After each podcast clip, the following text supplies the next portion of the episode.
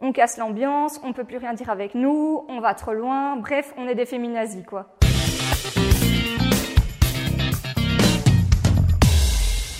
Ça fait plusieurs années que mon féminisme a pris de l'importance dans ma vie et forcément ce qui va avec ça, c'est de se rendre compte qu'on vit dans un monde qui est rempli de propos sexistes et de schémas patriarcaux dont on n'avait pas spécialement conscience avant.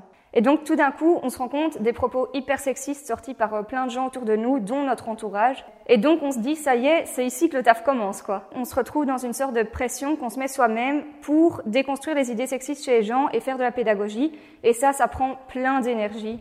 Et tout d'un coup, on devient celle qui casse l'ambiance, qui sait pas rigoler, qui exagère tout le temps, qui va trop loin. Et parfois, c'est même fait exprès. Il y a des gens, ils vont tenir des propos sexistes ou oppressifs et puis je vais sentir qu'on me regarde du coin de l'œil et qu'on attend que je réagisse. Et donc là, moi, je réagis pas, je reste impassible parce que je sais que ce qui est attendu de moi, c'est que je m'énerve.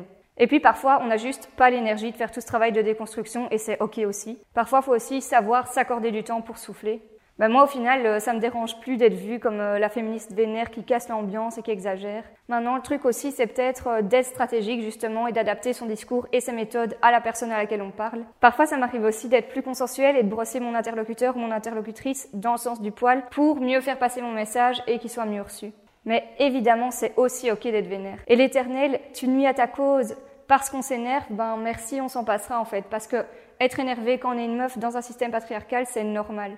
Et donc, euh, il y a clairement des gens qui me trouvent chiante, mais euh, pour moi maintenant, c'est pas grave parce que l'essentiel pour moi, c'est d'être ok et au clair vis-à-vis des valeurs que je défends. Et s'il faut continuer à casser l'ambiance ou à taper du poing sur la table pour se faire entendre, ben on le fera parce qu'il y a que ça qui fera changer les choses.